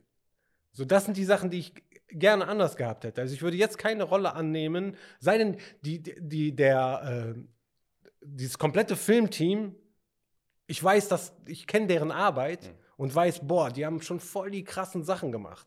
So, so, es gibt da eine riesenlange Liste von Sachen, die die gemacht haben. Dann würde ich mich trauen. Aber nicht in so ein, eine Sache, wo alle, es ist mehr oder weniger ein Experiment, alle experimentieren daran und das ist mir ein bisschen zu gefährlich, das zu machen. Also wenn ich eine Serie machen würde, würde ich die in erster Linie den Piloten selber machen und dann mit dem Piloten shoppen gehen. Also bei den Sendern und vor allem vergiss die Sender, also scheiß Ja. auf alle Sender Ja. mittlerweile, äh, Streaming-Plattformen, denen das anzubieten und äh, da halt auch das Budget zu nehmen und selber zu kontrollieren, okay, Ah, wo setze okay. ich das ein? Also das heißt, die, die Pilotfolge, die ihr gedreht habt, habt ihr schon im Auftrag von gedreht, von WDR gedreht. Ja klar, selbst das Drehbuch. Ach krass, okay. Ja. Aha, Ja. interessant. Selbst das Drehbuch ist schon im Auftrag des Senders. Ne? Okay, verstehe. Krass, okay, interessant. Okay, Tarek, beim letzten äh, Video hast du mir vorgeworfen, äh, ich würde zu viel reden, daher gebe ich dir das Wort wieder. Nee, Bro, du hast äh, eig- eigentlich nur das Wesentliche gesagt und dich sehr gut benommen Ich habe es versucht. bis jetzt. Ne? Danke, dass du unseren Gast so gut behandelt hast heute. Wir haben es uns äh, die schwieriger Ausnahme. vorgestellt. Echt, Die haben, die haben schon so oft versucht, so neue Leute in unsere Clique reinzubringen, Bruder. Keine Ich Chance. aufgegeben. Kläglich versagt, kläglich versagt. Einfach so simpel, einfach Leute vorstellen, ist schon, er guckt ja an so, nee, Ja. Spaß, er ist eigentlich, also er ist, ich weiß nicht, warum er das mal so tut, er ist eigentlich ein sehr, sehr herzlicher Mensch. Das weißt du, kannst ja Ja, so hinter der, hinter der rauen Fassade auf jeden Ich Fall. glaube, jeder, der jemals mit uns und Abdul gerade zusammenge- äh, zusammensaß, fragt sich jetzt gerade, hat er mich dieser gemeint? Mensch? Safe. Also, ja, sehr wahrscheinlich. Wenn du dich- Wenn du dich fragst, ja, du hast gemeint, definitiv. Okay. Ähm, liegt dir auch irgendwas auf dem Herzen, was du unseren drei Zuschauern sagen wollen würdest? Nee, also alle, die für, auf, speziell wegen diesem Thema äh, zuhören, selber machen, selber machen und nochmal selber machen auf jeden Fall. Also, du hättest damit perfekt in einen Clubhausraum reingepasst mit diesem Statement. Ja? Dankeschön, du bist ein richtig krasser CEO. Ja. Echt, alle sind das CEO, habe ich gehört. CEO und äh, äh, Motiva äh, sorry, eigentlich bist du ja Motivational Speaker. Ey, ich war einmal da drin überfordert, immer, immer ist Zeuge. Ich war richtig überfordert einfach da drin. Okay, genug über Clubhaus gelästert schon. Ja. Also ich meine, Katze Bullshit, muss man auch sagen. Hakim hat da, wir haben uns doch so, versucht, so professionell zu geben. Hakim hat dir einfach deren Ehre beleidigt. er hat wirklich also nichts mehr an den übrig gelassen. Haki, Bruder, ich liebe dich. Ja, Hakim ist auch so ein äh, gutes Beispiel, an dem man sich für die Zukunft orientieren kann. Voll. Weil voll. der ist jemand, der versucht, alles selber zu machen, auch mit wenig Mitteln. Also nicht zu sagen, hey Scheiße, ich habe jetzt keinen Sender, ich kann das jetzt nicht machen, sondern versucht das dann irgendwie umzusetzen. Und alles, was er dann umsetzt, hat, selbst wenn es nicht die Qualität von einem großen Sender hat, hat dieses Feuer, hat dieses Flair. Und man kann sich nachher gar nicht erklären, so. Also wir stehen da meistens nach jeder Show, so Comedy Connection Show, so, ey, warum ist das so gut gelaufen? okay. Weil, äh, soll ich sagen, warum? Guck dir seine Augenringe an. Ja, Das ist die Erklärung. Aber wobei Katze Beat, ne, was die da gema- gestartet Genau haben, du hast ja auch. ey, das war einfach nur krass am Ende des Tages. genau. Ist so, Bruder, Es das ist ich war, so eine Woche hat er das rausgestampft. Und so, Genau, das es ist. Unterhaltung auf höchstem Level. Also du kannst es gucken, wie, als ob du Fernsehen guckst. So. Oder habt ihr geschummelt? Weil in die, es kann nicht sein, guck mal, die Synapsen schalten nicht so schnell, wie ihr gedrückt habt. Nee. Hat, man hat einen Klang gehört, ihr habt schon raufgedrückt und Ja. du gewusst, was es ist. es ist 100% genau ist so. real gewesen. Ja. Das ist, ihr habt nicht Es sind Songs, unter, du sprichst, du, du bist gerade unter Eid. Ja. Ey, auf jeden Fall. Man kann, äh, ähm, das sind alles Songs, die haben wir schon ze- 10 Millionen Mal gehört. Also Nisa noch mehr. Ne? Diese ganzen 80er Jahre und äh, Eurotrash-Sachen. Da war ich so, ich so, äh, krass. Weil Eurotrash, ich habe sogar Eurotrash vorgeschlagen als Kategorie. ja, weil ich dachte, wir kacken beide da drin ab, Ja. damit es ein bisschen unterhaltsam wird und man sieht auch, dass wir beide nichts wissen. Ja. So, weil bei RB und Hip-Hop werden wir die ganze Zeit nur, bäh, bäh, bäh, ach, die wissen ja alles. Ja. Dachte ich, ich schmeiß Eurotrash rein, weil Eurotrash finde ich sehr schwierig. Jeder Song fängt gleich an. Du weißt nicht, ist es Dr. Alban Oder oder, was ist ist, es. was ist die äh, Eurotrash? Eurotrash sind diese ganzen äh, Dr. Alban, Too Unlimited. Oder, ich habe keine Ahnung. äh, Das, Oder, keine Nee, Ahnung. du- Was du- ist der berühmteste unter diesen Trash-Videos? äh? Snap, Snap Rhythm is a Dancer. Oder Ach, Dr. da. Alban. Ach, die Dinger. Äh, Ach so, It's my life. Ach Dr. so, diese von diesem Leben mittendrin und sowas, so, was im Hintergrund läuft. Ja, da kennt ihr Ja, das. ja, ja, Hier ja. in Berlin kennt ihr das daher. Wir Okay. bei uns in der NRW kennen wir das von der Kirmes. Wir haben so Kirmes. Kirmes, ach so. Genau. Rummelplatz. Rummel. Ja. Rummel heißt bei euch Kirmes? Bei uns heißt es Kirmes, Süß, ja. Okay. Aber ganz kurz zu- zurück zu Hakim, so als Schlusswort, wer, äh, weil er die Leidenschaft hat, da kann man auch kurz hervorheben, damit Leute auch auf dem Schirm haben, was da Ja. passieren wird.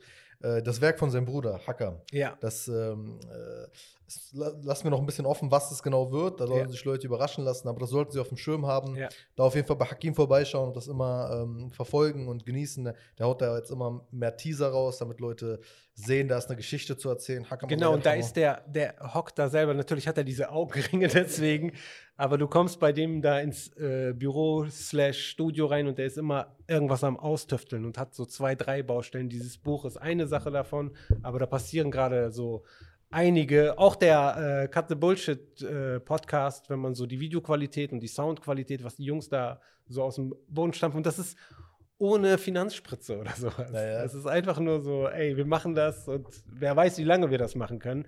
Und das muss man sich beibehalten auf jeden Fall. Egal wie. Und wenn du zu viel Erfolg hast, dann, wie gesagt, mach den Cut, mach die Pause, lass die Stille ruhig zu. Die Leute werden dich nicht vergessen. Und wenn sie dich vergessen haben, waren es sowieso die Falschen. Also die Leidenschaft beibehalten und mit Leidenschaft auf Abonnieren drücken, würde ich mal sagen.